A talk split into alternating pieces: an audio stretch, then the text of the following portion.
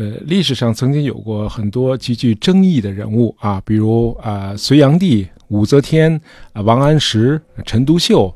那么今天呢，我们来介绍一位大家可能不太熟悉的、颇具争议的历史人物啊，这位叫温盖特。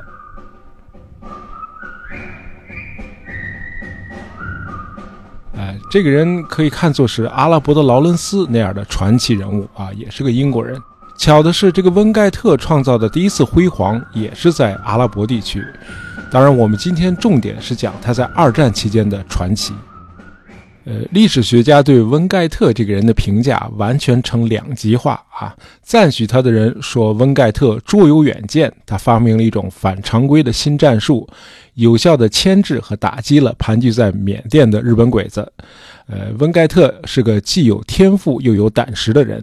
那么，不认可他的人认为，温盖特是个精神上不太稳定的妄想自大狂啊。身为基督徒，却是个犹太复国主义分子。那么，在对日作战期间，他策划和指挥的所谓远程突破行动代价高昂，却收效甚微。那么，史学界虽然对温盖特这个人啊褒贬不一，然而他手下的小弟们却众口一词地赞颂他，呃，甚至对他顶礼膜拜。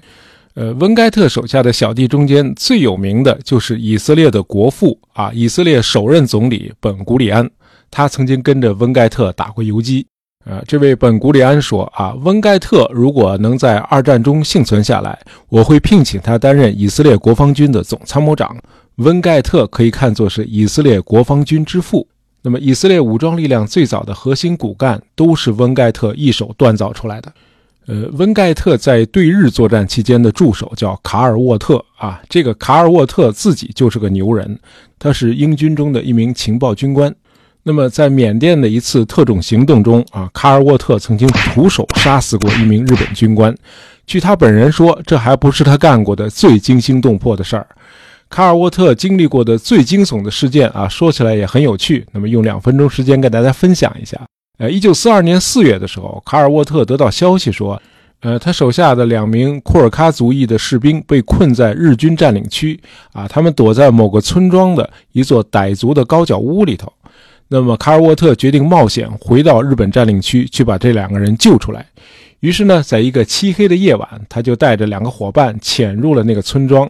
那么，走上那座高脚屋的时候，卡尔沃特还对同伴们说：“那两个库尔喀人躲在屋里头，看不见外头，可能会认为我们是日本人。所以呢，我们应该用英语大声说话。”结果一进屋，三个英国人大吃一惊。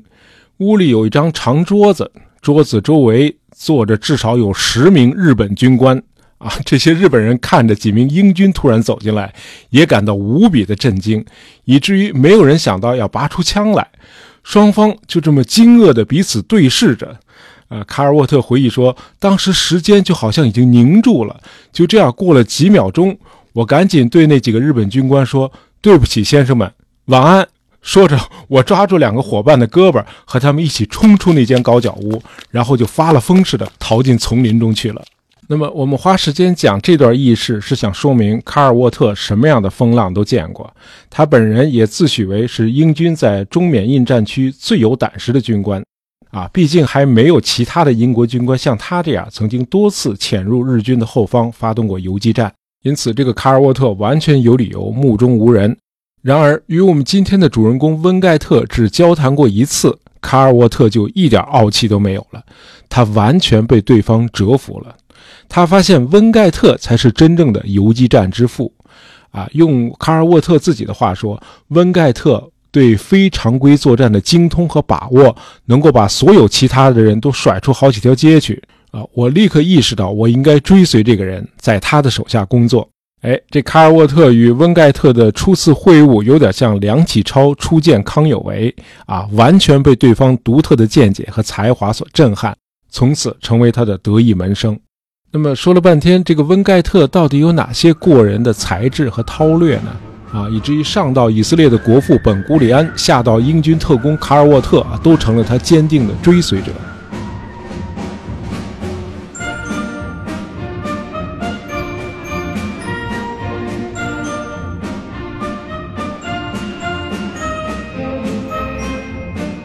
温盖特一九零三年出生在印度啊，这是个军人世家，到他这儿已经是第四代职业军人了。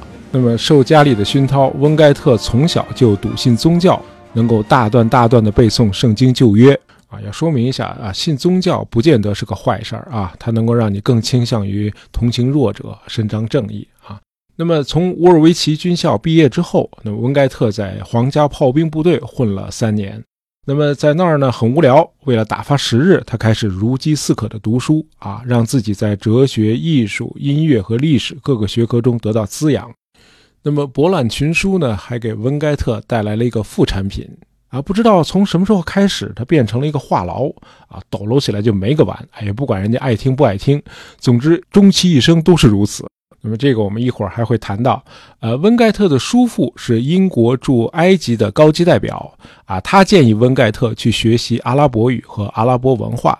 叔父告诉温盖特，那么自从英国人达西勘测到中东的第一块油田之后啊，这里的命运就已经改变了，今后中东将成为世界经济的一个重要交汇点。呃，温盖特听从了叔父的建议，开始在伦敦大学学习阿拉伯语。之后呢，他在苏丹服役了两年。这个时候的温盖特已经步入了而立之年啊，仍然是一位名不见经传的低级军官。然而，他狂热的坚信，他的聪明才智、广博的知识、理想主义和自律精神，注定会让他成就一番伟业。这个机会很快就来了。由英国委任统治的巴勒斯坦开始为犹太人建立民族家园。呃，这个我们在贝尔福宣言那期节目里头谈过。那么这个举措自然遭到了阿拉伯人的反对。那么从1936年开始，一些巴勒斯坦武装分子开始频繁地袭击犹太人定居点，并且破坏那里的石油设施。那么这时候，温盖特奉命前往巴勒斯坦，在那里的英国陆军情报部门担任上尉情报军官。呃，他得到的命令是收集犹太人和阿拉伯人双方的情报，以遏制双方的暴力冲突。然而，温盖特对英国当局在巴以冲突中所持的所谓中立立场嗤之以鼻，因为他本人对饱受压迫的犹太人报以深深的同情。这样呢，在阿拉伯叛乱愈演愈烈的时候，温盖特极力去说服他的上级，由他本人组织和训练一个犹太人的军事组织，呃，取名为特别夜袭队。啊，后来的以色列国父本古里安以及著名的将军达扬都曾经是这个夜袭队的成员。那么，运用一系列的突袭战术，这个夜袭队取得了一次次辉煌的战果啊！不到一年的功夫，夜袭队已经跻身于呃当时世界上最优秀的特种部队的行列了。呃，温盖特也因此赢得了英军的战时优异服务勋章，当然，同时他也赢得了犹太民族对他的敬重和爱戴。呃，温盖特的传奇故事啊，注定要让他的传记作家们去很多的地方。他的下一个传奇是指挥一支埃塞俄比亚的游击队对抗意大利侵略军啊，因为当时的意大利是法西斯轴心国啊，是英国的敌人。那么温盖特深知埃塞俄比亚人在装备和战斗力方面完全无法与意大利军队匹敌，因此游击战。应该是，也只能是被压迫民族进行抗敌斗争的主要手段。那么，结合他之前在巴勒斯坦的作战经验，温盖特开始形成了他自己的一套军事思想，就是加强游击队的机动性，让他们到处自由移动，尤其是深入到敌人的后方，以取得更理想的突袭效果。果然如此，在一九四一年一月的一次深入敌后的战斗中。温盖特的游击队仅以损失二十一人的代价，成功的击垮了一支近千人的意大利机械化部队。不过不幸的是，温盖特桀骜不驯的性格让他在英军的内部树敌太多。那么在巴勒斯坦服役期间，就有不少人告过他的状。呃，在埃塞俄比亚战役期间，呃，为了深入敌后达成突袭效果，温盖特带领的游击队未能与英军的指挥部保持联络。那么为此，温盖特被英军中东司令部以目无指挥、擅自行动为由解职了。他走进司令部的时候还是一名上校，出来的时候已经被贬黜为少校了。呃，当然，英军中也不全是嫉贤妒能的小人啊。当时担任西南太平洋战区盟军最高司令的维维尔，就是个慧眼识英雄的英军将领。呃，我们在中国远征军那期节目里谈过啊。一九四二年年初是维维尔将军一生军事生涯中最不走运的时期。这年的二月，日本军队横扫了整个东南亚，英军被日本人赶出了马来亚。那么二月十五日，新加坡沦陷，十万英军投降。同时，日军又越过了泰缅边境，攻入了缅甸。啊，那么国乱思良将，在新加坡沦陷的一周前，维维尔将军想到了温盖特，他命令温盖特以第一时间、最快捷的路线前往缅甸首都仰光报道。维维尔还把温盖特的军衔晋升为陆军准将。当温盖特抵达缅甸的时候，英军的仰光防线已经在日本人的大举进攻下完全土崩瓦解。当时中国和英国的部队在东西两线都被日本人一路向北方驱赶。这个时候的温盖特已经赶到了缅甸，但是由于盟军一路败退，那么温盖特什么也做不了。啊，他只能实地了解一下日军的战术啊，熟悉一下缅甸的地形地貌以及当地的民风。呃，三月份，温盖特在中国的昆明会见了中缅印战区总司令蒋介石。呃，温盖特很重视中国在对日作战中积累的宝贵经验。那么在这次会谈中，温盖特提出了他的作战设想，啊，即所谓远距离突破。啊，这个设想是让训练有素的地面部队远距离渗透到日本占领的后方。呃，他们将在敌后无限期地展开活动，以破坏日本人的战争机器，让他再也无力发动大规模的攻势。那么，一旦深入到敌后，这支远程突击部队将得到空中的补给，食物、药品和弹药将通过降落伞投入到丛林中的空地里。那么，无线电通讯将告知后勤部门投掷哪些物资，以及何时在何地投送。呃，在盟军被日本人打得兵败如山倒的时候啊，能提出这样一个颇具胆识的设想，至少是令人鼓舞的。呃，回到印度之后，温盖特起草了一份筹建游击部队、用远程突破的方式重新打回缅甸的计划。呃，一九四二年六月，维维尔将军批准了这份计划，温盖特获准指挥新组建的第七十七印度步兵旅。这支三千人的部队由英国、印度、库尔喀和缅甸士兵组成。温盖特给这支部队起了一个别号，叫“亲敌部队”。啊，亲敌这个词源自缅甸语啊，意思是一种一半是狮子一半是鹰的怪鸟。呃，温盖特的初步计划是把他的亲敌部队打磨出钻石一般的硬度，啊，体能和斗志都必须是一流的，因为他们面临的两大对手都是很难对付的。啊，这两大对手是凶残的日本鬼子和恐怖的热带雨林。呃，温盖特坚信负重行军能够预防疟疾。因此，每天士兵们不练到瘫倒在地，绝不收兵。呃，温盖特要求训练营里做每一件事都必须跑步完成，每人每天必须吃掉至少一头生的洋葱，据说这能防病。呃，即便是下着瓢泼大雨，那么官兵们也只能穿军用短裤行动。穿越丛林地带的时候，你必须对荆棘灌木视若无睹。啊，除了使用各种武器，亲敌部队的官兵们还必须个个擅长徒手格斗。呃，当手里没有武器的时候，他们得熟练地用手挖敌人的眼睛，并踢打敌人的要害部位。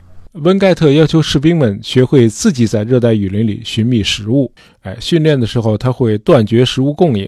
那么因为饥饿，这些人就到处去寻找青蛙、鱼虾、蜥蜴和虫子，呃，把它们放在一起乱炖，然后包裹在印度薄饼里吃下去。尽管训练方式如此的变态啊，士兵们却对温盖特毫无怨言。相反，他们都尊称他是人猿泰山。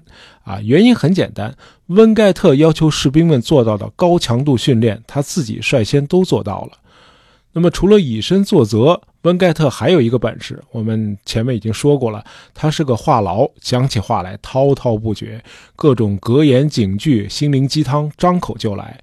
比如《旧约传道书》里有一句格言：“无论你手头上在做什么事儿，尽全力把它做好。”温盖特确信，部队有没有士气，关键看军官是否善于激励大伙儿。呃，在整个1942年的雨季，温盖特一直在锻造他的亲敌部队，啊，训练效果很好，啊，大伙儿松软了肚腩，一去不复返了。官兵们个个像丛林中的野生动物一样的矫健。呃，终于到了要一显身手的时候了。一九四三年二月，温盖特召集他的三千壮士，告诉他们将要展开一场伟大的冒险。呃，他把亲敌部队分成两路纵队，每一队又分成若干个人数相等的小分队。那么这些小分队大到足以发动强有力的攻击，小到刚好能够从日本人的包围圈里悄悄溜走。二月十七日，两路纵队开始从印度向缅甸进发，他们在预定的地点渡过钦敦江，随后就进入了丛林地带，扑向他们的战斗目标。呃，两路纵队中，南路纵队人数较少。按照温盖特的设想，南路纵队主要执行牵制任务。如果被日军发现，他们就一路向东南方向挺进啊，以吸引日军部队啊，从而掩护北路纵队深入敌后。呃，南路纵队中最不走运的是埃米特少校指挥的一支分队。那么这支分队的第一个目标是当地的铁路枢纽凯钦镇啊，他们要炸毁那里的火车站。结果不凑巧。他们还没有到达预定地点，整整两列车的日本兵先期到达了。那么夜里十一点，埃米特少校带领他的人马沿着铁路线朝火车站方向行进。啊，忽然从正面和两侧遭到日军的伏击，在密集的弹雨中，亲敌部队立刻退到了一片农田里，一边还击一边有序的撤退。呃，最后只有半数人马啊，七十四个人幸存下来。他们退到了十二英里以外的安全地带。由于爆化机被打坏，弹药也所剩无几，埃米特少校只好率领这支残余人马退回到印度去了。那么相比之下，温盖特的其他分队都相对成功地完成了他们的任务，啊，切断了从缅甸中部的曼德勒到北部密支那的所有的啊战略公路和铁路线。到了三月的第一周，亲敌部队已经炸毁了多处桥梁，其中有一条铁路线上竟有三十多处被切断。那么完成了这些破坏工作之后，亲敌部队就又消失在热带丛林中去了。呃，温盖特的得力助手啊，就是我们前面提到的那个卡尔沃特少校，他指挥的第三分队取得的战果是最为卓著的。仅三月六日这天，这支分队破坏了多处铁路路段之后，还嫌不过瘾，他们又炸掉了两座铁路桥。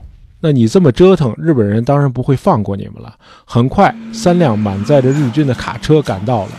卡尔沃特没有遵照温盖特的战术原则退到丛林中去，而是伏击了这三车日军，几乎把这些日本人全都打死了。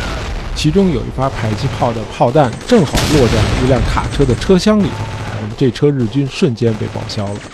卡尔沃特后来很得意地回忆说：“那天正好是他的生日，因此搞得大了一点儿。”呃，不过一般来说，亲敌各分队还是严格地执行了温盖特的战术思想。温盖特强调说：“如果正面攻击日军，就必须达成突然性。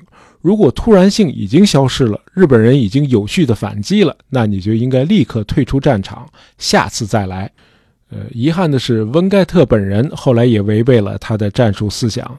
当他听说卡尔沃特的第三分队已经在逼近伊洛瓦底江，这意味着横穿缅北的行动已经成功了一半了。呃，温盖特狂喜不已，他不再让他的人马潜伏在热带雨林中了，相反，他实施了一项更大胆的计划，渡过宽阔的伊洛瓦底江，并试图与卡尔沃特的分队会合。然而，一过江，温盖特就发现他的人马毫无遮掩地暴露在一片平原上。这里酷热难耐，尘土飞扬，而且纵横交错的道路上到处都充斥着日本巡逻队，很容易遭到日军的围困。那么，亲敌部队只好用为数不多的迫击炮和机枪来抵御日本人的进攻。呃，以前在热带丛林地区，英军可以把补给的物资空投到离公路和水路都很远的密林里。而渡过了伊洛瓦底江之后，温盖特根本就找不到这样理想的空投地点了。就这样，在开阔的平原上，不仅要与越来越多的日军厮杀，亲敌部队还得忍受饥饿和疾病的折磨，因为这时候空投补给已经越来越困难了。终于到了三月二十四日，温盖特决定撤退。然而，要想顺利地撤回到伊洛瓦底江的西岸，谈何容易？呃，日本人已经堵住了他们的退路，温盖特只好把他的部队分成许多小股，啊，以便能够渗透过敌人的包围圈。他自己率领的那个分队就分成了五组。那么，在其他的四组人分头出发了之后，温盖特率领剩下的四十三名士兵潜入到伊洛瓦底江江边的一片灌木丛林地带。呃，在那里他们躲藏了七天之久。他下令把运送辎重用的骡子全都杀掉。于是士兵们吃了一周的烤肉大餐，在这周里，温盖特为了提高士气，又开始滔滔不绝、旁征博引地向他的部下发表长篇大论。啊，从犹太人与巴勒斯坦人的冲突，聊到哲学与十八世纪的绘画艺术风格，从侦探小说的创作聊到为什么交响乐比协奏曲更精妙，从达芬奇聊到电影的艺术表达形式。啊，有一名缅甸克钦族的中尉叫冈觉诺，他回忆说：“我一生都不会忘记那七天，温盖特从天亮说到天黑，不停地说，他直盯着我的双眼对我说：‘你干得非常漂亮。’温盖特是一个我愿意为他赴汤蹈火的领袖，为他冲入枪林弹雨，我也心甘情愿，因为我相信我不会死。温盖特让我相信我能做任何事情，他真是太伟大了。”呃，四月六日，温盖特终于率领他的小队躲过日军的巡逻队，渡过了伊洛瓦底江。那么，在之后的二十二天里，温盖特带着这帮人继续西行。回车的路上，他们还经常袭扰公路上的日军，结果招来了越来越多的日军搜索队，在他们后面紧追不舍。那么，二十九号，温盖特这帮人终于来到了钦敦江的江边，江对岸就是印度了，但他们一条船都找不到。温盖特担心夜长梦多，日军会追上来，于是下令所有人游过近二百米宽的钦敦江，哎，游向自由的土地。那么最后一支亲敌部队直到六月六日才从缅甸撤回到印度。回到印度之后，呃，最后这支分队的指挥官尼尔中尉吃惊地发现，啊当地的印度报纸全都对亲敌部队的这次远征大吹大擂，啊，什么打破了日军不可战胜的神话。什么给予日军以沉重的打击，云云。呃，当然，这种吹嘘报道在战争中是非常常见的啊。现实与宣传往往是大相径庭的。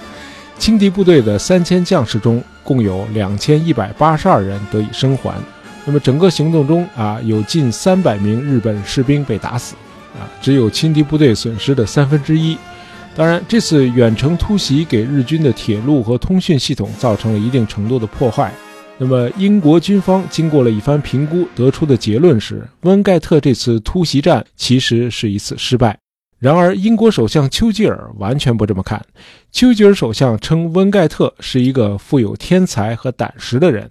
呃，首相非常痴迷于他的远程突破战术。丘吉尔立刻把温盖特召集到伦敦去面谈。温盖特当然要好好利用这次难得的机会。他对首相提出，要在缅甸境内建立一个规模更大、人员更多的，而且更具长远性的远程突破基地网络。温盖特论证说，这种远程突破的模式应该作为攻打驻缅甸日军的主要手段，而不是像现在这样仅仅被视为一种辅助的作战手段。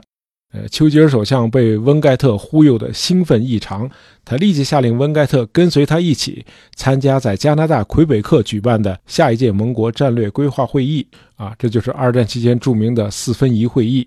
那么，在首相的大力支持下，温盖特后来真的在缅甸境内建立了几个远程突破基地。一九四四年三月二十四日，温盖特飞往缅甸。去评估新建立的三个亲敌部队的基地。返回的时候，他同意两名英国战地记者搭乘他的飞机，尽管飞行员提出飞机已经严重超载了。呃，很不幸，温盖特乘坐的那架美军 B-25 米切尔轰炸机后来在印度东北部的曼尼普尔邦坠毁。啊，机上十人全部遇难，包括温盖特少将。啊，就像前面说的啊，后人对温盖特的评价是有争议的啊。尤其是针对亲敌部队的第一次远征，啊，他更应该被视为是一场失败。另外，傲慢、爱吹嘘、好大喜功，也是温盖特不尽人意的地方。那么，在我看来，啊，这个人最值得赞许的，还是他经常不经意流露出来的那种悲天悯人的情怀。无论是在巴勒斯坦、东非，还是在后来的缅甸，啊，温盖特对饱受压迫的民族始终抱以深切的同情。呃，当然，心怀怜悯和追求正义。也许和他虔诚的宗教信仰有关，啊，总之他周围的人都能够感受到他这种人格力量。那么温盖特还真诚地把自己视为命运的一种工具，他相信他自己是某种不可知力量的化身，啊，也许正是这些信念奠定了他的一系列成就。很遗憾，温盖特没有能够看到他一手锻造的亲敌部队发动第二次远征，就英年早逝了，啊，终年四十一岁，啊，正值他人生处在巅峰时期。呃，我们的听友三九五九九二三九四，他提出能否多讲一些啊类似《类人猿行动》那样的二战故事。那么希望你能够喜欢今天这期节目，我们下期再见。